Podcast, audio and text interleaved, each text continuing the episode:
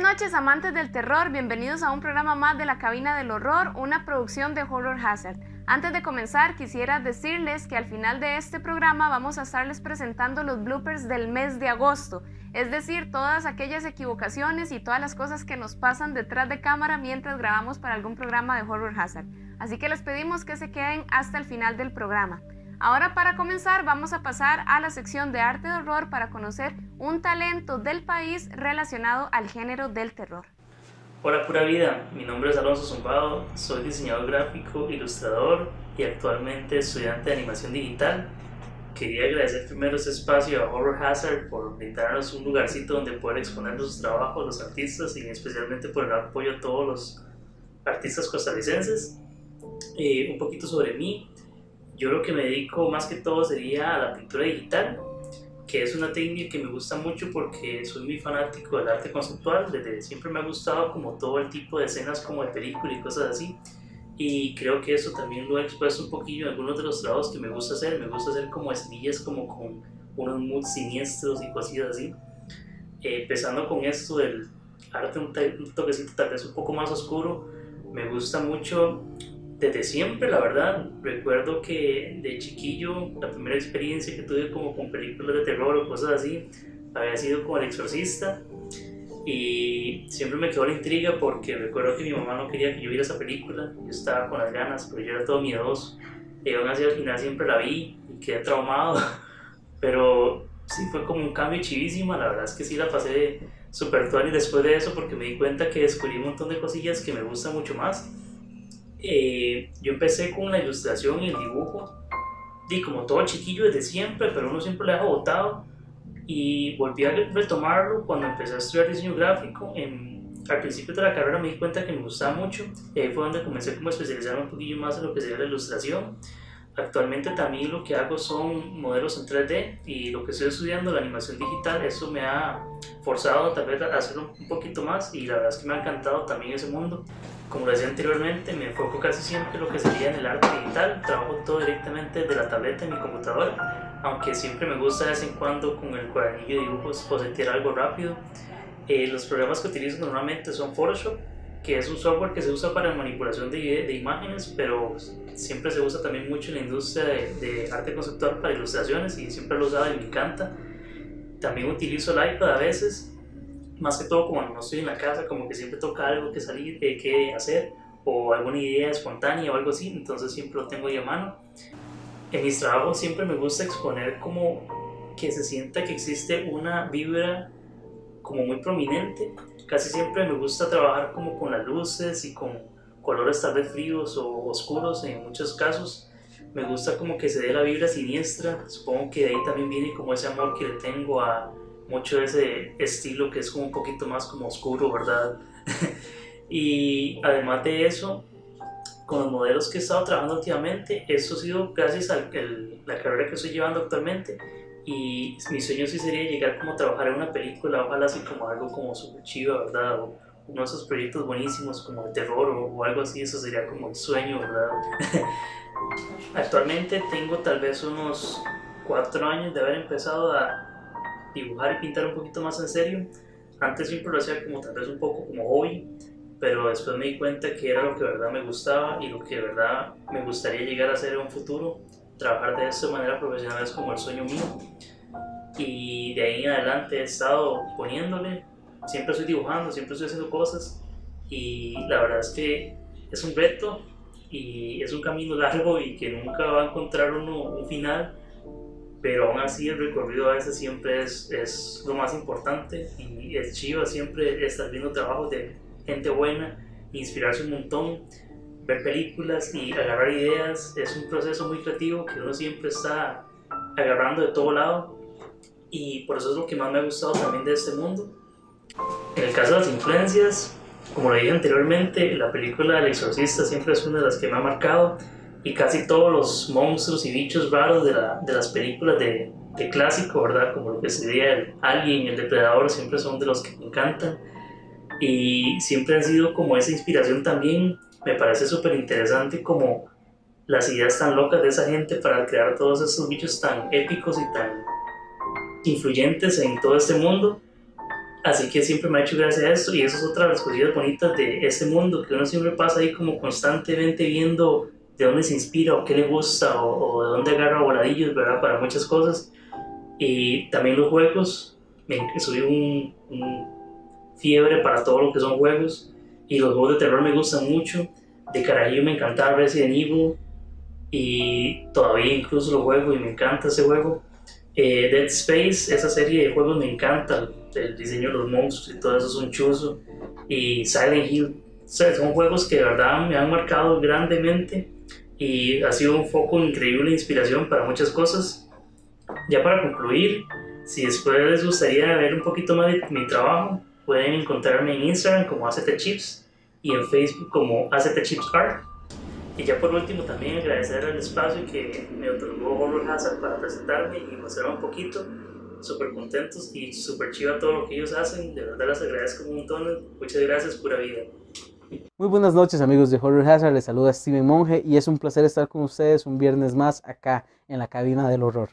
Quiero hacerles una pequeña pregunta antes de continuar con todo lo que hay por delante en este programa. Y la pregunta es la siguiente.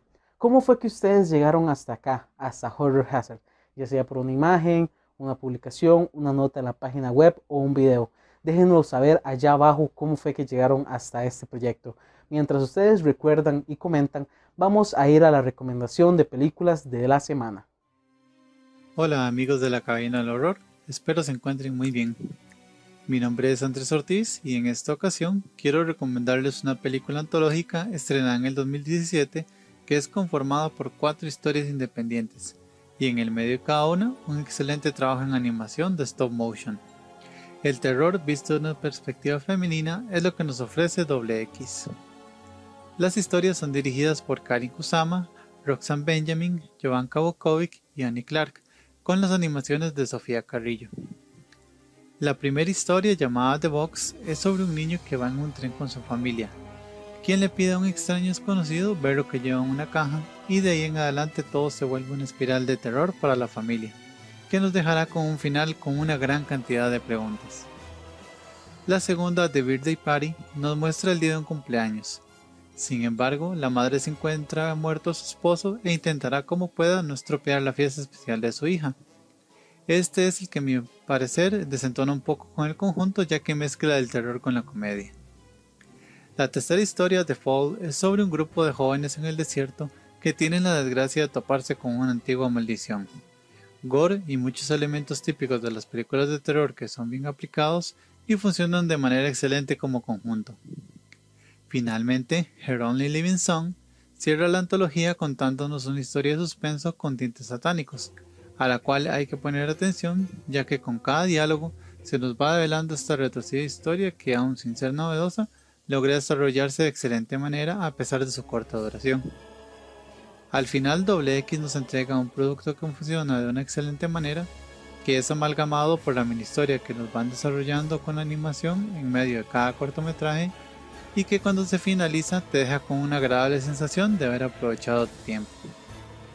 Sin más que agregar, espero que le den una oportunidad y me encantaría que si la ven, nos comenten cuál fue su historia favorita. Muy buenas noches, nos escucharemos en una próxima recomendación en la cabina del horror. Muy buenas noches, es un gusto tenerlos con nosotros un viernes más. Y antes de empezar yo quiero recordarles que el día de mañana tenemos a las 10 de la noche entre crónicas y penumbras. Ya nuestro segundo programa. Ustedes no pueden perdérselo definitivamente. Recuerden que esto es para sentarnos a contar historias paranormales que nos hayan pasado a nosotros o a algún conocido de ustedes. Entonces, ya saben que pueden entrar, pueden hablar un rato con nosotros, pueden mandarnos audios, lo que ustedes gusten. Este programa es de ustedes. Así que mañana a las 10 de la noche los espero en Entre Crónicas y Penumbras. Recuerden que son dos horas donde nos vamos a morir todos del miedo. Y sin más nos vamos de una vez con la nota que nos trae Alberto para este viernes. Hola, buenas noches Costa Rica. Ya entramos en la recta final. Después de este vendrán dos videos más y terminamos. Este video va a tratar acerca de locaciones. En el siguiente video voy a hablar acerca de monstruos como una especie de bestiario y el video final va a ser acerca de entidades cósmicas. Y con ese octavo video vamos a cerrar este ciclo de universo de Lovecraft. Lo primero que cabe aclarar es que la obra de Lovecraft se divide en dos afluentes. A una se la conoce como el ciclo onírico y a la otra como los mitos de Cthulhu. Y el día de hoy voy a hablar exclusivamente de los mitos de Cthulhu y voy a dejar fuera todo lo concerniente al ciclo onírico. Pero tal vez algún día a futuro llegue a referirme al ciclo onírico de Lovecraft si es que llego a hablar acerca de Lord Sandy. Pero hoy, como ya dije, me voy a centrar en exclusiva en los mitos de Cthulhu. Las locaciones de los mitos de Cthulhu se dividen en locaciones del mundo real y locaciones que son ficticias. Las del mundo real transcurren en distintos países, principalmente en Francia y en Inglaterra, y hay excepciones, como por ejemplo en la obra La llamada de Cthulhu, hay locaciones en Noruega y en Australia, y en la obra Las montañas de la locura hay locaciones en la Antártida, y en la obra Bajo las pirámides hay locaciones en Egipto, y también hay algunas obras que transcurren en el Oriente Medio, como por ejemplo La ciudad sin nombre. Pero como Lovecraft era un ciudadano de Estados Unidos, la mayoría de los mitos de Cthulhu, de las obras que transcurren en el mundo real, transcurren en Estados Unidos y en distintos estados. Pero como comenté el viernes pasado, Lovecraft era un ciudadano de Providence que constantemente viajaba a Boston y cuando se casó vivió una temporada en Nueva York. Por lo cual las obras de los mitos de Cthulhu que transcurren en el mundo real principalmente transcurren en Boston o en Nueva York y mayoritariamente en su ciudad que era Providence. Respecto a las locaciones de Providence, hay cosas muy curiosas, como por ejemplo en la obra La Casa Maldita, da una dirección específica de la calle Benefit Street. En la obra, el caso de Charles Dexter Ward, da una dirección específica de la calle Prospect Street y en la obra La llamada de Cthulhu da una dirección específica de la calle Thomas Street. Y resulta que esas calles son reales y en esas direcciones hay casas, por lo cual cualquiera puede hoy en día viajar a Providence y caminar por esas calles y pararse enfrente de esas casas que son mencionadas en las obras de Lovecraft, que son 100% reales, existen. Ahora voy a hablar acerca de locaciones ficticias de los mitos de Cthulhu, los cuales son y están todos ubicados en la misma zona geográfica que es en el estado de Massachusetts, al norte de la ciudad de Boston y al sur del río Marimac. A ver, yo estos videos los grabo en mi móvil, que algunos llaman celular, y se los envío a la gente de Horror Hazard y ellos los editan. Y en esta ocasión, junto a los videos, voy a enviar un mapa para que lo vayan enseñando en este momento. El principal lugar geográfico ficticio de los mitos de Cthulhu es la ciudad de Arkham. Al sur de la ciudad de Arkham está el puerto de Kingsport, al norte está la ciudad puerto de Innsmouth y al interior está el pueblo de Dunwich. Y el quinto lugar ficticio importante es el río Miskatonic, el cual pasa por al lado del pueblo de Dunwich, cruza Arkham y desemboca en Kingsport. Entonces, en las locaciones del mundo real, el punto más importante es la ciudad de Providence, y en las locaciones del mundo ficticio, el punto más importante es la ciudad de Arkham. Y en la ciudad de Arkham existe un lugar muy icónico que es la Universidad de Miskatonic, nombrada con ese nombre en base al río ficticio que la cruza. Y en dicha universidad estudió, por ejemplo, Herbert West, el reanimador, y en la biblioteca de aquella universidad hay distintos grimorios, y uno de ellos es un ejemplar del Necronomicon del cual ya hablé en el segundo video de esta saga acerca de los grimorios. Y para quien quiera hacerse una idea de cómo es Kingsport, les recomiendo leer la obra El Ceremonial. Y respecto a Innsmouth y Dunwich, voy a entrar en detalles acerca de esos lugares en los siguientes videos acerca de monstruos y entidades cósmicas. Y bien, eso es todo. Me despido en compañía de él. Su nombre es Providence, pero le decimos Provi en honor a Lovecraft. Yo creo que nos vemos el próximo viernes, donde vamos a hablar acerca de monstruos. Así que hasta entonces me despido, mandándoles un cordial saludo desde acá, desde Chile. Pura vida. Adiós. Comenzamos con el tema del día de hoy titulado Fabricados por Satán. ¿Por qué le pusimos este nombre? Hoy vamos a hablar de todos aquellos muñecos que se consideran malditos o que se consideran poseídos. Y yo voy a comenzar con el muñeco Harold. En el 2003, un aspirante a cineasta puso a la venta por medio de eBay un muñeco llamado Harold. Pero ¿por qué le puso este nombre? Resulta que él decía que el muñeco se movía y de hecho una de esas veces él captó que de la boca del muñeco salían las palabras Here o Harold. Entonces de ahí fue que decidieron ponerle este nombre. En esta subasta él esperaba recibir entre 30 y 40 dólares, pero un muchacho al final le ofreció 700 dólares. Pero para su desgracia, este no le pagó, así que tuvo que volver a ponerla en subasta. Una amiga de Greg llamada Katy estaba interesada en conseguir este muñeco y de hecho ella ganó como segundo lugar en esta subasta. Ella no lo quería para sí misma, sino más bien para poder ofertarlo y ganar ojalá el doble o el triple de lo que ganó Greg. Sin embargo, desde el momento en el que lo consiguió, cosas muy extrañas y sobrenaturales comenzaron a suceder alrededor de la vida de ella. Es por este motivo que ella decidió volver a ponerlo en subasta en eBay y también agregó una breve descripción de cosas que le habían pasado con este muñeco. Ella dice que el muñeco no está embrujado, sino que más bien está maldito. Dice que el muñeco no habla solo, no se mueve y tampoco emite ningún olor extraño, pero dice que sí contribuyó a la muerte de dos personas cercanas a ella en un lapso de seis meses. Katy tenía dos amigos que vivían juntos como compañeros de cuarto.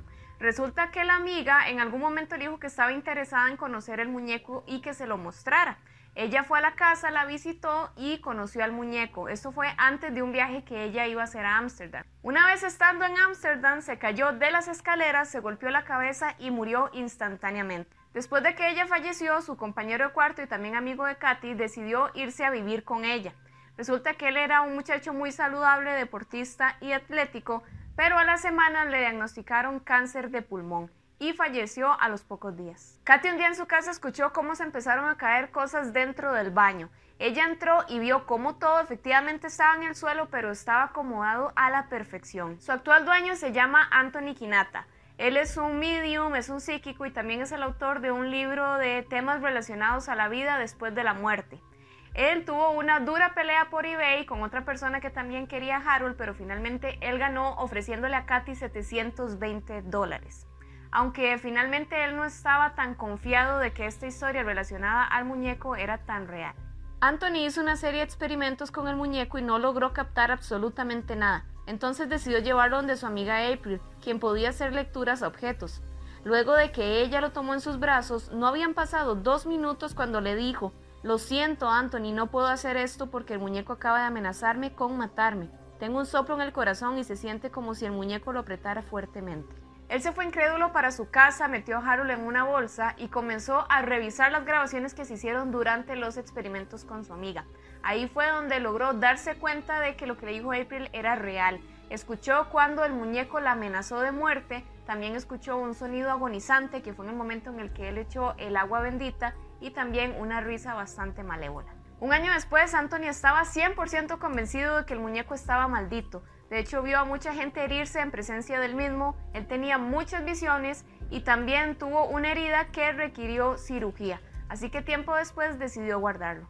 Años después, él decidió sacarlo para sus experimentos y nuevamente todo se volvió negativo. Sus amigos le decían que tenían visiones y pesadillas donde veían a Harold enojado. Uno de ellos le comentó que estaba con rabia por los años que pasó encerrado sin recibir ayuda de Anthony. De momento, Anthony es el único dueño de Harold y de hecho todas las semanas comparte contenido nuevo en relación a este muñeco maldito en todas sus redes sociales. Las figuras, muñecos o peluches para mí siempre guardan cierta energía, ya sea porque los regalaron y son generacionales o un niño impregnó su energía en este objeto. La historia que les quiero comentar no es de solo un muñeco, sino una colección de muchos de ellos. Eso se trata de unos muñecos de porcelana de payaso, esta colección la tenía una vecina que en paz descanse, que eran unos payasos muy muy particulares. Algunos tenían cara sonriente, otros llorando, otros enojados, otros asustados, en fin, tenían muchas, muchas variedades de expresiones en sus rostros. Lo interesante de estos muñecos es que estos fueron pasados de generación. Eso quiere decir que la mamá de la que era mi vecina se los regaló cuando ella falleció. Hay muchas historias que se cuentan alrededor de estos muñecos. Se dice que estos muñecos de payaso, cada uno tenía una personalidad distinta y que por las noches e incluso algunas tardes los escuchaban hablar entre ellos, según su personalidad. Si estaba llorando, el payaso hablaba llorando. Si estaba enojado, hablaba enojado. Muchas veces los familiares de esta señora que en paz descanse los escuchó hablar, llorar, reír y enojarse. Una vez que la señora falleció, estos muñecos fueron guardados y solo conservaron tres de ellos, uno de cada personalidad, y dicen que desde ahí no volvieron a escuchar nada más de estos payasos. Puede ser que alguno de los que guardaron sí tenían energías o puede ser que necesitan estar todos juntos para poder manifestarse. La verdad es que siempre que yo iba a esa casa sentía un aura muy extraña porque sentía que esos payasos me veían o que inclusive iban a hablar conmigo. Pero esto fue hace mucho, mucho tiempo. Yo recuerdo alguna vez escuchar ciertos ruidos como murmullos, pero la verdad es que fue hace tanto que no lo recuerdo a ciencia cierta. Pero los hijos y los nietos de esta señora sí recuerdan mucho estos payasos. La historia de Leta comienza en 1970 cuando el señor Kerry asiste al funeral de su abuela. Aprovechando esta ocasión, decide ir a una casa bastante antigua con el hecho de tener reliquias. Se encuentra con esta muñeca y decide llevarla a su casa.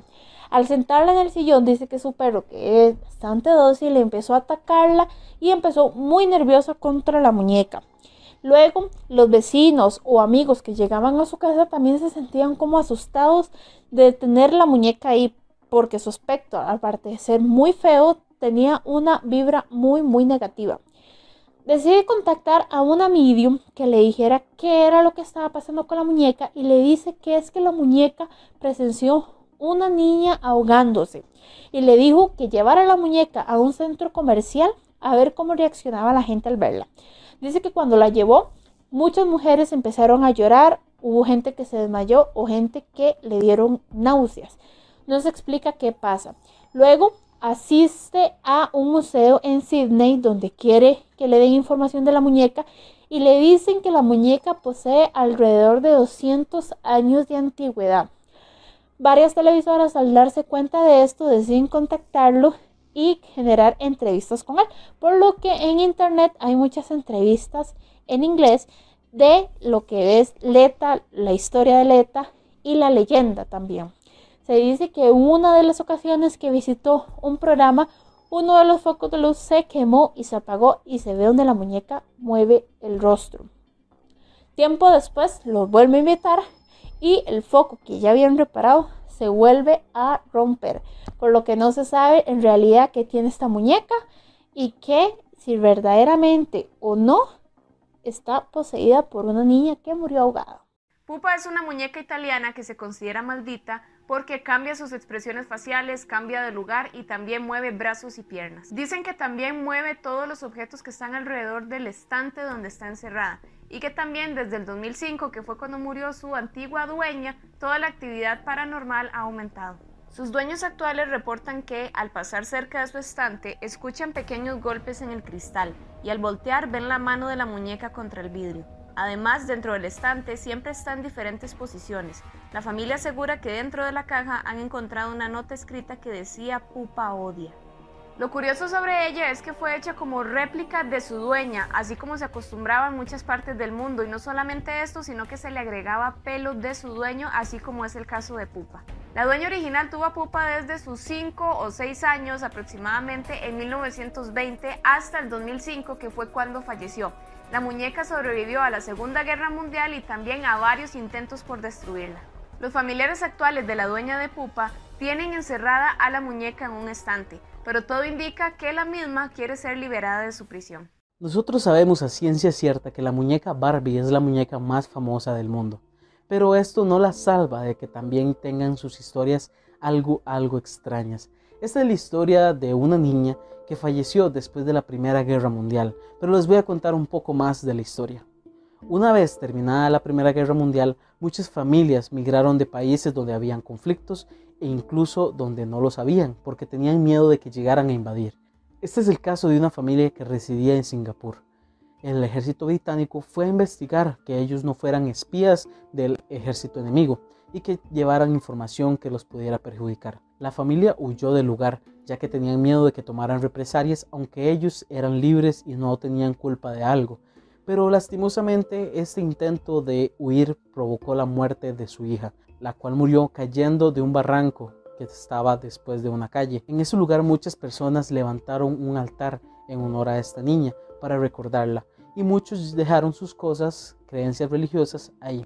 Pero el caso es muy interesante porque un hombre en el 2007 soñó con una niña y con una muñeca Barbie. Esta muñeca la llevó hasta ese lugar y se dice que la urna donde está guardada esta muñeca Barbie contiene un mechón del cabello de la niña que falleció. Una vez que este hombre colocó la muñeca, se dice que a los alrededores de ese lugar donde la niña falleció se escuchan murmullos y risas como de una persona jugando.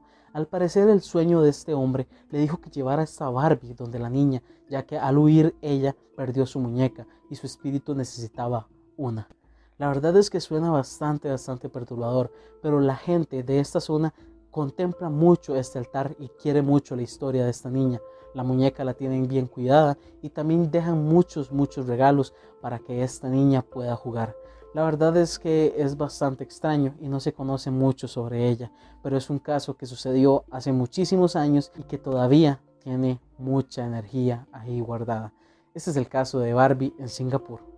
Mandy fue una muñeca alemana creada alrededor de 1910-1920 y donada al Museo Knell en 1991, ya que sus antiguos propietarios dicen que Mandy lloraba en las noches, escuchaba un niño llorando y decidieron donarla. Desde ahí no escucharon nada más. La historia empieza realmente en el museo, donde se escuchan y se sienten cosas paranormales. Por ejemplo, se pierden ciertas cosas hasta los almuerzos y los encuentran en lugares pocos comunes. Por ejemplo, en cajones, debajo de mesas, sillas, detrás de algún lugar. Lugares que obviamente nadie va a colocar. También se dice que la muñeca sigue con la mirada o su cabeza a las personas cuando pasan enfrente de ella la han visto también desplazarse. ¿Qué quiere decir esto? Que bueno, que está en un lugar y pronto la encuentran en otro, como si alguien la hubiera agarrado y la hubiera colocado en otro lugar. Cosa que es muy extraña e imposible ya que los guardas de seguridad están solos en el museo con la muñeca. Estos acontecimientos pasan por lo general en la noche, cuando no hay nadie. También se dice que una vez la vieron llena de hojas de papel alrededor y no se explican por qué. También tiene un corderito como un muñeco que la sigue, que está con ella, y lo encontraron totalmente fuera del lugar, eh, totalmente largo de donde ella se encuentra. Y también se dice que no puede estar cerca de otras muñecas porque les hace daño. Pero ¿cuál es la historia de Mandy? Cuenta la historia que Mandy es la reencarnación de un niño que murió en un sótano y que la muñeca estaba ahí cuando esto ocurrió. Por lo que se dice que este niño reencarnó en Mandy y por eso es que se escuchan cosas y la muñeca cobra vida. Y bueno, con esto terminamos el tema principal del día de hoy, así que nos vamos a ver una nota de películas relacionadas a este tema. Magia. 1978. Un ventríloco está a merced de su vicioso muñeco mientras intenta renovar un romance con su novia del instituto. Dolls.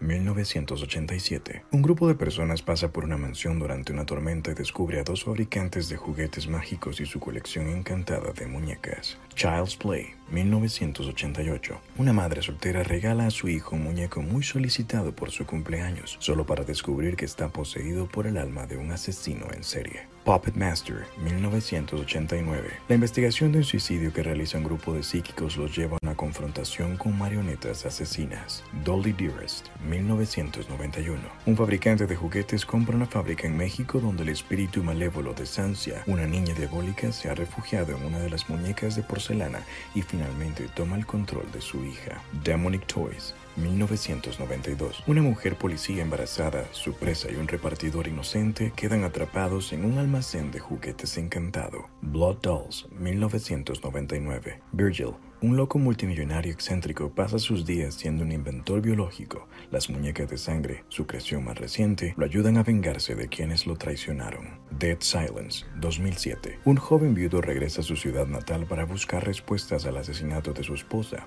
que puede estar relacionado con el fantasma de un ventríloco asesinado. Robert, 2015. En esta escalofriante historia basada en hechos de la vida real, una familia experimenta terribles sucesos sobrenaturales cuando su hijo adquiere un muñeco antiguo llamado Robert. Muchas gracias por continuar en sintonía. En este momento vamos a pasar con la sección de Crinégrafo, donde Katia nos va a traer un poco más de información sobre el cine de terror. Hola, mi nombre es Katy Barrientos del colectivo Crinégrafo. Es un placer para mí volver a saludarles. Hoy con un tema que inicialmente les puede sonar raro, pero estoy segura ya conocen a la perfección, la sinécdoque y los planos detalle en el cine de terror. Vamos con mi ejemplo favorito.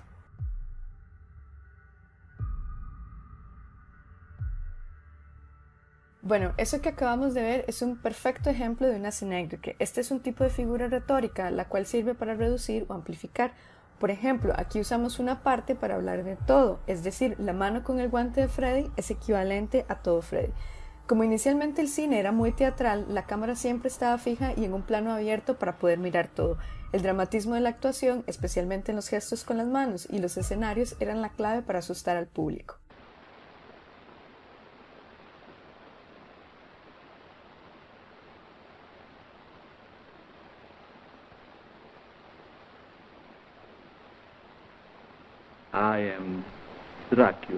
Este estilo de filmar también obedecía que los directores, actores y público aún no habían aprendido a leer un cuerpo por separado, entonces se consideraba que cerrar la lente de la cámara iba a cortar el cuerpo y sería extraño. Por eso, los primeros directores en usar el plano detalle lo usaban con el objetivo de dar más información al espectador, entonces casi siempre obedecía a un cambio en la mirada y no a un recorte intencional del cuerpo.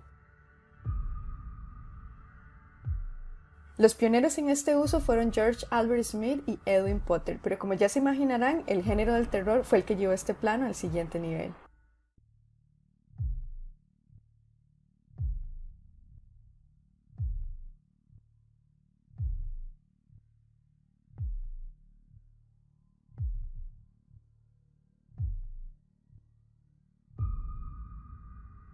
Esta es la secuencia que el plano detalle más famosa de la historia del cine, porque el plano detalle del drenaje se convierte adrede en una sinécdoque de Marion, lo cual fue muy escandaloso en su tiempo porque no solo era el impacto del asesinato a cuchillada, sino que Hitchcock también decidió cortar visualmente el cadáver y por los ojos. Eso sí, aquí les aclaro que no todas las sinécdoques deben ser una parte específica de un cuerpo. Veamos.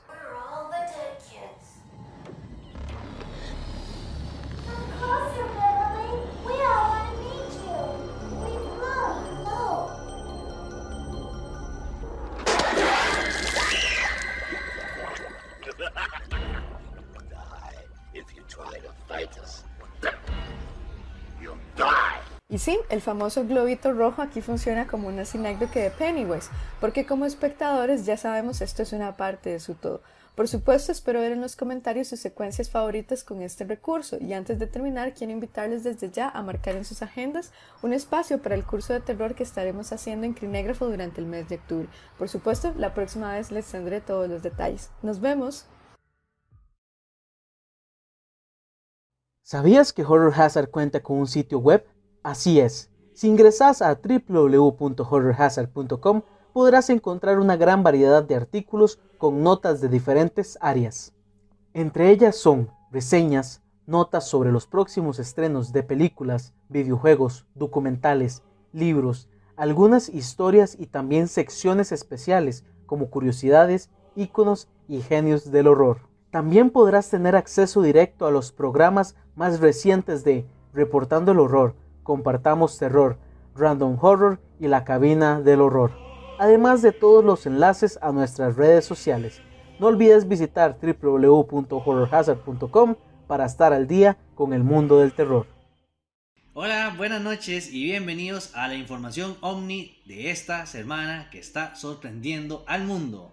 Soy Marco González y esto es Clan Revolución A2 Informa. Llegamos en un momento en que hemos contado muchísimas historias del pasado.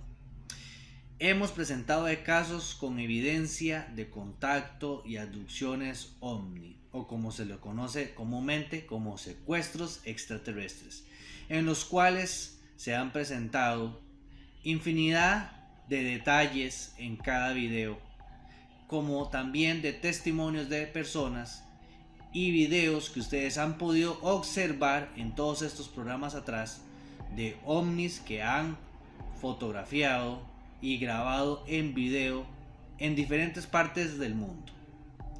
Pero algo está sucediendo en este 2020 que está cambiando no solamente a las personas, sino a los gobiernos. ¿Por qué les digo esto? Porque a partir de hoy, viernes, empezaremos a transmitir ya las noticias de ovnis a tiempo real, información muy concisa que parece irreal. Sé que cuando ustedes vean los videos y la información que vamos a presentar, suena como a ciencia ficción, pero es algo que realmente está sucediendo. Ya lo que pasó, pudimos presentar unas pinceladas de lo que es el fenómeno ovni, pero lo que vamos a presentarle en estos días, en este mes, es algo que realmente está sucediendo y es digno de mostrarle a todos ustedes. Dejo a descripción de todas las personas si quieren creer o no, pero es algo que realmente está sucediendo. Así que vamos con la primera evidencia, el cual sucedió aproximadamente hace tres días, este martes primero de septiembre. Y está documentado de la siguiente manera. Vamos con el video. Un fenómeno aéreo anómalo sucedió en la ciudad, en México, precisamente en Querétaro, donde se está documentando un fenómeno que tiene más de 300 kilómetros sobre esta ciudad y está registrado por un satélite meteorológico. Hay una página que ustedes pueden buscar que se llama Windy, donde pueden verificar que este fenómeno es real y no es un invento. Así como ustedes están viendo estas imágenes, fueron observadas a través de este satélite. Lo más extraño e interesante es que las personas salieron a observar si podían ver algo diferente y no había muchas nubes, había un sol súper radiante y claramente donde este artefacto meteorológico detectaba esta anomalía de 300 kilómetros, ahí no había absolutamente nada. Así que nos cae preguntar por qué un satélite meteorológico está observando este fenómeno y las personas no pueden observar absolutamente nada ni con sus ojos ni con sus teléfonos. ¿Qué realmente está sucediendo o sucedió en ese momento ahí en Querétaro, México? Así como ustedes vieron el video. Ahora vamos con una noticia aún más impactante en el cual fue publicada exactamente empezando este mes, donde una persona tiene evidencia muy contundente y se está investigando ahorita las redes sociales y los canales de televisión a nivel mundial. Esta es una noticia boom que le vamos a presentar. Podemos observar el siguiente video a continuación, presentado desde Rusia le dicen que es un filtro de cristal alienígena donde muestran ovnis extraterrestres.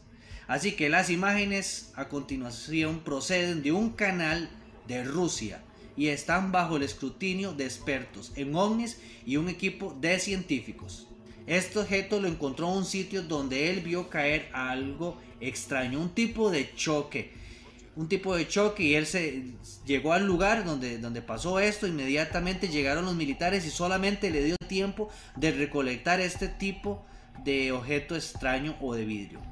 Ahora, con este cristal nos demuestra si es real nuestra realidad. Así que caben muchas preguntas. ¿Por qué ahora Japón, Estados Unidos y Rusia están revelando informes de investigación ovni que han sucedido durante muchísimos años? Porque ahora Donald Trump está informando al pueblo o al mundo que los ovnis son reales, que la investigación es real. Bueno, espero amigos y amigas que les haya gustado esta información que les he brindado. Es información que ha sucedido en esta primera semana de septiembre y venimos con mucha información muy buena muy importante e inclusive tenemos videos de acá de Costa Rica que estamos tratando de terminar de recorroborar con las personas y sus testimonios. Así que lo que está sucediendo hoy en día es muy impresionante. Así que bueno, esto fue todo por hoy. Nos vemos la próxima semana en más noticias Omni y volvemos con nuestros compañeros de Horror Hazard. Y ahora nos vamos con la encuesta de la noche y es ¿Cuál de estos actores interpretaron muy bien a su personaje? De primera opción les voy a dar a Kathy Bates en la película Misery. De segunda opción les voy a dar a Jack Nicholson de la película El Resplandor. Y de tercera opción les voy a dar a Anthony Hopkins de la película El Silencio de los Inocentes. Entonces les repito la pregunta, ¿cuál de estos actores interpretaron muy bien a su personaje? Mientras ustedes lo piensan y responden la encuesta del día, nos vamos con el relato gracias al club de lectura llamado Tras el velo de Jonathan Álvarez.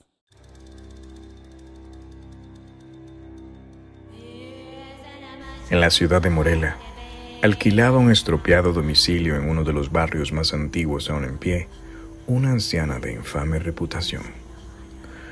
Un inesperado visitante escuchaba la historia de la chica que había llegado a buscar sus conocimientos místicos. Clara era muy bella, de largo cabello negro. Golpeó a mi puerta y me hizo una solicitud inusual. Quería conocer su futuro y sabía que yo se lo podía mostrar.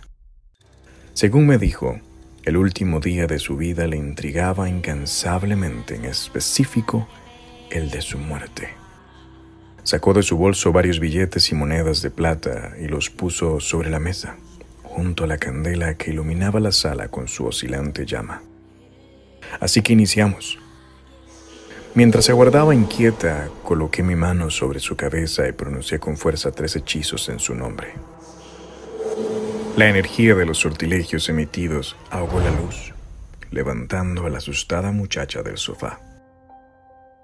Le expliqué que al terminar los designios manifestados el trabajo había finalizado pero ella aseguraba no haber comprendido mis escasas palabras. Ok, esta misma noche, le dije, tu muerte será revelada ante tus ojos. Pero no me creyó. Entonces su pánico se convirtió en ira y tratándome de impostora, se marchó con rapidez. Aguarda, le grité. Hay algo que debes saber. Pero se alejó ignorándome por completo. Claro que intenté advertirle, dijo con ironía. Caminando por la calle que lleva hasta su casa, notó el ataque que sufrió una chica muy similar a ella y corrió en su auxilio. Llegó hasta el agresor y empezó a luchar contra él. La víctima había caído al suelo suplicando por ayuda. Su largo cabello negro cubría su rostro, pero Clara logró verlo. Era idéntico al suyo. El esmerado extraño logró dominarla y la subió en su vehículo. Terminó secuestrándola, mientras su primer objetivo quedó tendido en el pavimento. Esa era la advertencia. No tenía que intervenir en la alucinación. Los decesos pueden llegar en situaciones inusuales. En este caso, un secuestro fallido tenía que terminar en asesinato. Clara no solo vio tras el velo que esconde nuestro futuro, también lo atravesó. Ahora se encuentra atrapada en otra realidad, en un ciclo eterno de acontecimientos, en un esfuerzo constante por salvar su vida, un esfuerzo inútil, ya que el ciclo vuelve a comenzar a pesar de las acciones para impedirlo. Ella es secuestrada, lo que lleva a su sobreviviente hacia una bruja para conocer su futuro. La rechaza incrédula y llegando a su casa, se encuentra con la misma escena. Un precio muy alto por indagar en su muerte. finalizó sonriente. Por suerte, tú quieres otra cosa. Así que iniciemos, le indicó. Después de contar la historia de Clara, la anciana tomó las joyas de oro de la mesa y comenzó el próximo hechizo. Le había prometido al joven escritor sentado en el sofá la fama que él tanto anhelaba, aunque éste ignoraba su infame reputación.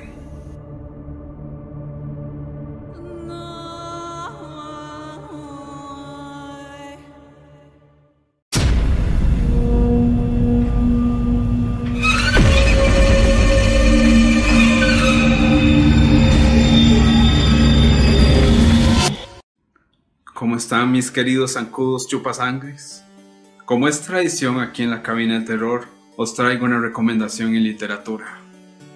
Hace unos días, en una encerrona que tuvimos el club de lectura, con unos cuantos litros de más y otros litros de menos de sangre, estuvimos debatiendo acerca de la obra de Bram Stoker y nuestra queridísima también y más que reconocida Carmila de Sheridan. Pero sin embargo, la recomendación de esta semana se va más directamente a los principios de la literatura en vampirismos. Vamos a hablar de la primera vampiresa. En este caso, la historia que les traigo es la historia de La muerta enamorada, una obra del francés de Théophile Gautier. Nos relata la historia de un joven que su mayor anhelo era servir a Dios, convertirse en sacerdote y demás. El día de su ordenamiento, o más bien en la ceremonia de ordenamiento, él comete un solo error que le hará padecer muchas desgracias en su vida.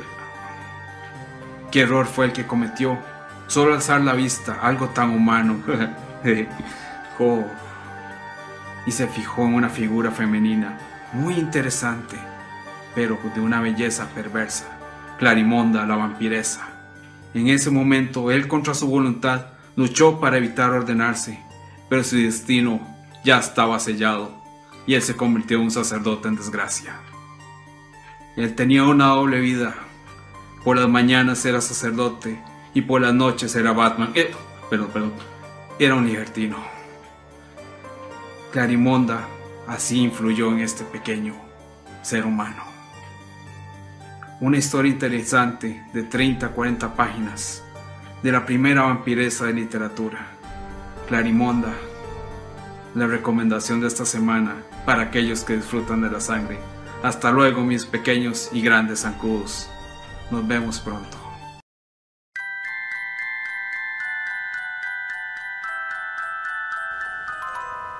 Dulces pesadillas. Bienvenidos. La semana anterior estuvimos hablando de los sueños lúcidos en donde algunas personas son conscientes de lo que están soñando y que generalmente el curso que toman los sueños es guiado por ellos mismos. A estas personas también se les conoce con el nombre de onironautas. Sin embargo, también nos encontramos con las pesadillas lúcidas, que se caracterizan por entrar en un ambiente aterrador. Las características de estas pesadillas son tener conciencia de que es una pesadilla, tener una sensación de falta de control, aumenta el miedo, presencia de personajes violentos que parecen tener autonomía, incapacidad de vencer a estos personajes violentos y por último incapacidad para despertar. Estas pesadillas lúcidas, como también los sueños lúcidos, surgen en la fase REM del sueño, Rapid Eye Movement, que significa movimiento rápido de los ojos y es la fase de mayor actividad del cerebro que se da entre los 70 y 90 minutos después de caer dormidos. Ahora bien, la semana anterior les había comentado que el doctor Denom Aspi descubrió tres técnicas para poder ser conscientes de lo que estamos soñando o teniendo pesadillas, de manera que menciona que la primera de estas es hacer pruebas de la realidad. Esto quiere decir que va a implicar revisar el entorno varias veces al día para comprobar si es un sueño o no, de manera que también lo podamos hacer dentro del sueño. La segunda técnica es despertarse y volver a la cama. Esto consiste en permanecer despiertos luego de pasar 5 horas dormidos. Este periodo es un periodo corto donde estamos despiertos y luego la persona vuelve a dormir para entrar de nuevo a la fase REM y así poder entender que efectivamente está dentro de un sueño. La tercera sería la mnemotécnica de los sueños. Esto supone despertarse después de dormir 5 horas igual que la anterior pero ahora tratar de recordar lo que usted ha soñado o escribir también este sueño. Ahora bien, estas no son las únicas tres técnicas para controlar los sueños, pues para lidiar con las pesadillas existe también el reto de enfrentarnos al miedo. Dentro de las técnicas para combatir con los monstruos o persecuciones de las pesadillas lúcidas, también encontramos las siguientes. No dejar que la mente se duerma. Esto quiere decir que debemos tratar de conseguir que el cuerpo se duerma, pero que la mente no lo haga, al menos no completamente. Luego preguntarnos qué tan real es lo que está sucediendo. Luego el dejarse ir. Esto quiere decir que deberíamos de permitir que quien nos está persiguiendo nos atrape. Muchas veces esta acción nos permite despertar rápidamente y terminar con esa pesadilla. Luego, invocar a nuestro alter ego malvado. Esto quiere decir que para poder enfrentarnos a los monstruos debemos también invocar nuestro ser malvado. Poder mover objetos dentro del sueño, volar o convertirnos también en un monstruo para nuestro oponente. Aquí también lo importante es tomar valor para pedirle al ser terrorífico que aparece que se largue, que no aparezca más. Esto más que todo para las pesadillas que son recurrentes. Otra técnica que tenemos es al estilo ridículos de Harry Potter. Esto significa que deberíamos de imaginar y lograr con nuestra fuerza dentro del sueño que el monstruo o perseguidor se convierta en algo ridículo y así nos baja el temor. Y por último tenemos el crear un nuevo escenario. Hay varias técnicas que pueden ser útiles para alcanzar este objetivo. Crear un portal en el aire con la mano, cerrar los ojos, visualizar un escenario y teletransportarnos, al mejor estilo de Doctor Strange. Estas son algunas de las técnicas recomendadas para poder tomar control de nuestros sueños y especialmente de las pesadillas. Tal vez ustedes tengan otros que les funcionen, pero lo que tenemos que tener claro es que el mundo onírico es tan amplio que nos permite movernos donde y cuando queramos. Y si es posible lo que hablábamos semanas atrás de entrar en los sueños de otros, ¿por qué no podríamos convertirnos también nosotros en una pesadilla para alguien más? No todos los sueños lúcidos son útiles, pero todos tienen un sentido de la maravilla de ellos. Si se debe dormir durante un tercio de su vida, ¿por qué también uno debería dormir con sus sueños?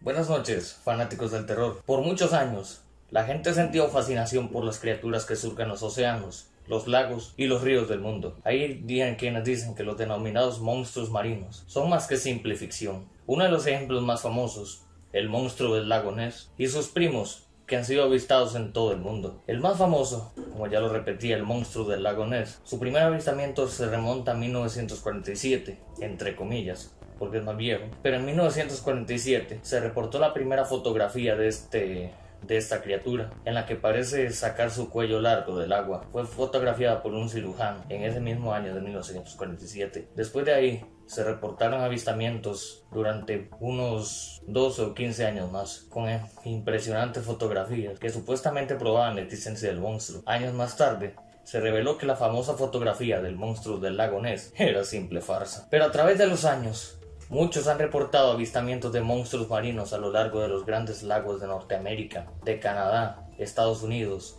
hasta incluso en Latinoamérica y en Europa. En los Estados Unidos se reconoce a un lago como el lago de Norteamérica, que es denominado o conocido como el lago Champlain. El primer avistamiento de un monstruo en el lago Champlain se remonta a 1607 cuando Samuel de Champlain, el habitante que descubrió el lago, bueno, no era habitante, era francés, él afirmó haber visto una enorme criatura cruzando el lago. Él lo describió como una enorme criatura de aproximadamente 10 metros y que tenía un cuello largo y unas cuatro aletas pectorales, las cuales son las descripciones del plesiosaurio. También en el lago Nahuel Narí, en Argentina, se han reportado avistamientos de plesiosaurios, el famoso Nahuelito. Y ahora nos dirigimos hasta Escandinavia, donde también se ha reportado avistamientos de serpientes marinas en ese lugar. Podría tratarse de John Durgander. John Durgander se dice que fue una enorme serpiente marina y que cubría el mundo. ¿Será posible que estas criaturas hayan sobrevivido a la extinción de los dinosaurios? ¿Acaso será que el mar está produciendo tanta radiación por la contaminación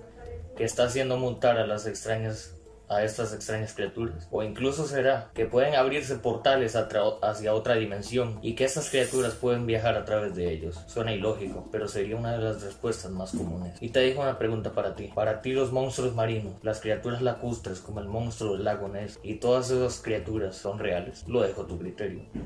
Mi nombre es Reiner Castro y sigan disfrutando de la cabina del horror. Muy buenas noches. Un día como hoy, pero en 1952, se estrenaba Bela Lugosi contra el gorila. Dos divertidos animadores conocen a un científico loco en una isla selvática. Un día como hoy, pero en 1963, se estrenaba The Crawling Hand. La mano de un astronauta muerto regresa arrastrándose de la tumba para estrangular a los vivos. Un día como hoy, pero en el año 2014, se estrenaba Blood Sucking Bastards. Un trabajador de cubículo con mala suerte y su mejor amigo vago descubren que su nuevo jefe es un vampiro que está convirtiendo a sus compañeros de trabajo en no muertos. Un día como hoy, pero en 2017, se estrenaba What's Wrong with Mom. Algo le está pasando a mamá. Su hija comienza a orar por la salud de su mamá, pero pronto se enterará de lo que está sucediendo. Un día como hoy, pero en 2018, se estrenaba The Barn. Un asesino en serie ataca a Sugar Grove, Virginia. Una periodista en ascenso, llega a la ciudad para cubrir la historia. Su investigación pronto la llevará al secreto más oscuro de la ciudad bajo su propio riesgo. Muy buenas noches y bienvenidos a todos ustedes a Luz, Cámara y Terror, la sección de la cabina del horror donde hablamos de cinematografía y conceptos básicos del cine. Hoy vamos a hablar de algo muy importante y que hemos dejado un poco de lado, el color.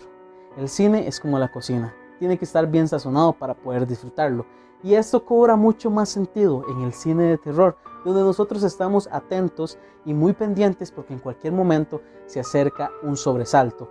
Pero esto es gracias a la música, pero también por parte del color. Vamos a hablar un poco de la psicología del color y cómo se aplica en algunas películas del género del terror. Acompáñame. Si nos vamos hasta 1922 y recordamos la película Haxan, la brujería a través del tiempo, vamos a ver unas tonalidades de rojo bastante intensas con sombras muy pronunciadas. Esto le daba un tono bastante interesante a la película por todo lo que quería mostrar, que era temas de la Inquisición y documentación de cosas que pasaron en esos tiempos. Otro ejemplo de esto que les estoy comentando es el gabinete del Dr. Caligari, donde la historia no solo nos pone a pensar que si lo que ocurre es real o no, sino que también nos da una sensación de que cuando los colores se tornan un poco más oscuros o nítidos y brillantes, es porque habrá un cambio abrupto en la escena. Digamos que es como un famoso jump screen, pero más, más sutil y aplicado desde tiempos de antaño. La teoría del color dice que el color nos va a dar ciertos sentimientos dependiendo del color y la tonalidad que usemos. Por ejemplo, si agarramos el color rojo, ¿qué se les viene a la mente aparte de la sangre? Exacto, como el amor, la pasión, la seducción, para dar un ejemplo. Otro ejemplo es el azul, donde podemos sentir elegancia, a veces frío y también podemos dar algo de intriga con el color azul y sus tonalidades. Un ejemplo claro de estos dos colores usados en una película es la película Suspiria de Darío Argento, donde usa el azul y el rojo, que este último, como les dije, representa pasión, pero también a nuestra vista es bastante, bastante fuerte y nos da un símbolo de alerta. Y es que en Suspiria, cuando el color rojo aparece, las notas musicales se elevan mucho más y se vuelven más graves, dando un juego muy armonioso entre un color fuerte como el rojo y notas muy graves para dar una sensación de terror. Y es que también si recordamos en esta película, la Academia de Madame Marco está pintada de rojo y en la película este es un lugar peligroso y constantemente nos está diciendo que el rojo, hey, cuidado, no vaya ahí porque el rojo mm, no me da buena espina. Entonces ese es el papel que juega el color en algunas películas. Pero en Suspiria, cuando las tonalidades azules prevalecen, la música es un poco más calmada y la escena nos da un poco más de relajación, donde nos sentimos un poco más seguros y con más tranquilidad. Pero, como siempre les digo, las reglas están para romperse. Y esto lo hizo Wes Craven en La pesadilla en la calle Elm, donde Freddy, cuando va a matar a una de sus víctimas en un callejón, prevalecen las tonalidades oscuras y azules, que eso nos da sensación de frialdad, pero también de peligro, porque Freddy está a punto de asesinar a una de sus víctimas. Como pudieron ver, el color juega un papel fundamental en las películas de terror. Espero que les haya gustado esta sección de luz, cámara y terror. Nos vemos en la próxima.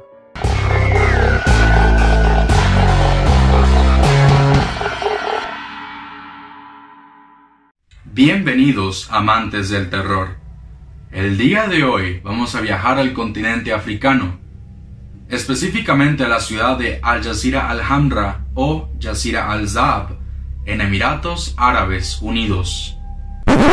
Antes de comenzar me parece pertinente aclarar que no encontré las pronunciaciones correctas de estos nombres, probablemente lo estoy diciendo mal. Continuemos.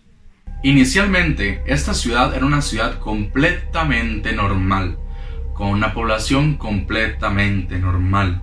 Estamos hablando de que su población se componía de la tribu Saabi, quienes se dedicaban especialmente a la extracción de perlas. Históricamente, este territorio se disputaba entre dos ciudades diferentes, dos ciudades aledañas. Es por esto que en 1968 el pueblo de esta ciudad aceptó la oferta de mudarse a Abu Dhabi, la capital de Emiratos Árabes Unidos. Esto dio como resultado una ciudad fantasma, casas abandonadas, edificios dejados en mal estado, e incluso una mezquita dejada en medio de la nada. Por supuesto, debido al estado de la ciudad, surgieron varios rumores de que, además de ser una ciudad fantasma, la ciudad estaba plagada de fantasmas. Se dice que la ciudad está llena de espíritus de antiguos residentes que tal vez están molestos porque los ciudadanos abandonaron el territorio para nunca volver. Aunque no encontré testimonios de experiencias paranormales, la ciudad de por sí ya tiene un gran número de rumores a su alrededor y, aunque carga un gran peso histórico, la ciudad es frecuentemente visitada por una gran cantidad de personas que buscan pruebas de que allí habitan entes del más allá. ¿Será esta una ciudad fantasma más? ¿O realmente estará plagada de fantasmas de antiguos residentes? Déjenos sus comentarios. No olvide darle me gusta al video y suscribirse al canal. Muchas gracias por su atención y nos vemos en el próximo video de Lugares Embrujados.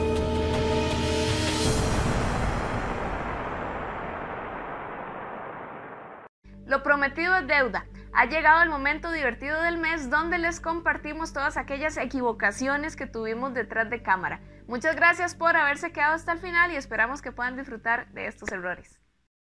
Disculpe, señor, ¿Sí?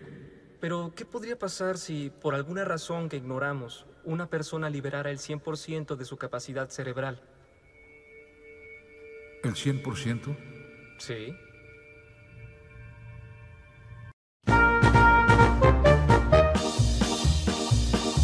Buenas noches, amantes del terror. Bienvenidos a un programa más. Hice visco, espérate. Porque él falleció el 20 de abril del 2011 tras ser disparado. No. No han vivido nada más que guerra. Y es que de acuerdo a la ONU, ¿de acuerdo a la ONU qué? También se ven varias em, oraciones. No, ¿qué era lo que se veía? Pedimos que se queden hasta el final del programa para que los puedan ver y vacilar con nosotros a ver qué tal. ¿Eh? No O sé qué decir, no sé qué decir. Apareció en los programas de investigación paranormal. Paranormal. Normal debería ser yo. Titulado Jugando con el Diablo. ¿Por qué le pusimos este tema? Porque hoy nos vamos... ¿Por qué le pusimos este tema? ¿Por qué le pusimos Ah. este nombre? Este edificio fue este edificio fue creado por la este edificio fue creado en su este edificio fue creado para su función. Los ojos se mueven velozmente y trotan y trotan y rotan. Ay, yo, y yo los ojos En los noventas, Manuel Aledo y su hijo Raíl... Raíl. Su creadora fue Cintia. No, ¿cómo se llama? Cristina. Porque siempre le cambia el nombre. Uy. De forma casi inmediata... Gastón Leroy, Gastón Leroy, Gastón Leroy. Gastón Leroy publicó este libro en mil. Gastón Leroy. Gastón Leroy. Prostitutas y hombres con sombreros de. Ni leyendo así. Actualmente hay seis episodios de la serie estilo reinicio de Misterios sin resolver en Netflix. Netflix. Y de una vez vamos con la encuesta del día. Y es, les voy a poner una historia. Ay, no, estoy tan estúpida hoy. Que experimentan además un sabor amargo en la boca, sed extrema o los llegan Estúpida, todo lo que duré. Era tanta la desesperación de Manuela que tuvo que comentárselo a sus padres, a una amiga y a un cuñado. ¿Cuñado o cuñada? Después de la independencia de Perú, este lugar funcionó. Después de la independencia de Perú, no había absolutamente nadie. La noche siguiente, una bailarina también estaba en el mismo lugar y en un momento a otro le volaron la peluca. Stephanie decide y dice, ¿por qué dije Stephanie si se llama Jennifer? Para esta semana pues les traigo este pequeño relato. Se llama Ultramarín, se fue la luz. La Armada Rusa o el Ejército Rojo, como se le conocía, estaba teniendo la Armada Roja y el Ejército, el ejército de Finlandia. ol- En ese moquen...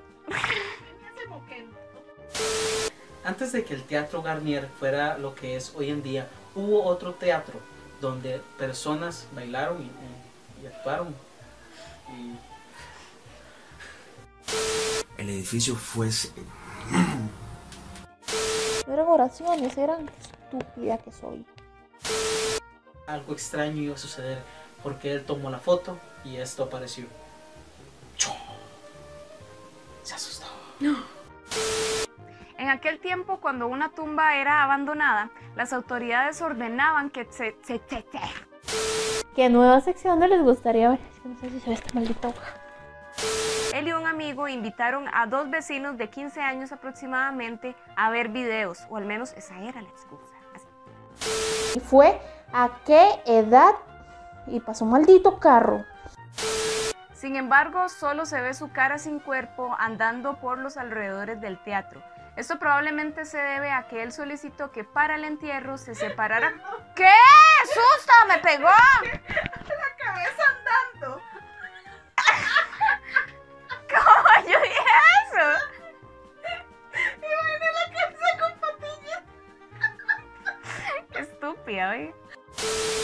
Hace 15 días hablábamos de la escopete... escopetácea. Vamos a contarles sobre diferentes museos en donde se exhibiciona. Eh, exhibe, qué idiota. que fue vista por los norte. Que este teatro, donde está basado el libro del fantasma de la ópera, se, gra- se grabó. El libro se grabó. En la segunda planta encontramos. En la segunda planta encontramos todos estos demonios que ustedes ven aquí. Fueron a vivir experiencias bastante extrañas en su hogar. En su hogar. Y les voy a hacer la, segun- la siguiente. de nuestra imaginación, mezclándose con lo que está nos... ¡Ay, el arete! Nada que ver, es que se me ocurrió eso, pero es algo así. Desde que volvió a sonar. ya lleva como tres programas diciendo lo mismo. ¡Ah, ya, ya, ya! ¡Cállese! Les voy a dar un consejo antes de mi partida. Y es que no hace falta matar para acá. ¡Ay, mae! Lastimosamente ya llegamos al final del programa. Los esperamos el próximo viernes igual a las 8 de la noche. Y recuerden que mañana no se pueden perder entre crónicas y penumbras a las 10 de la noche. No se lo pueden perder y los esperamos ahí. Que pasen una linda noche y recuerden. El terror nunca estuvo tan cerca.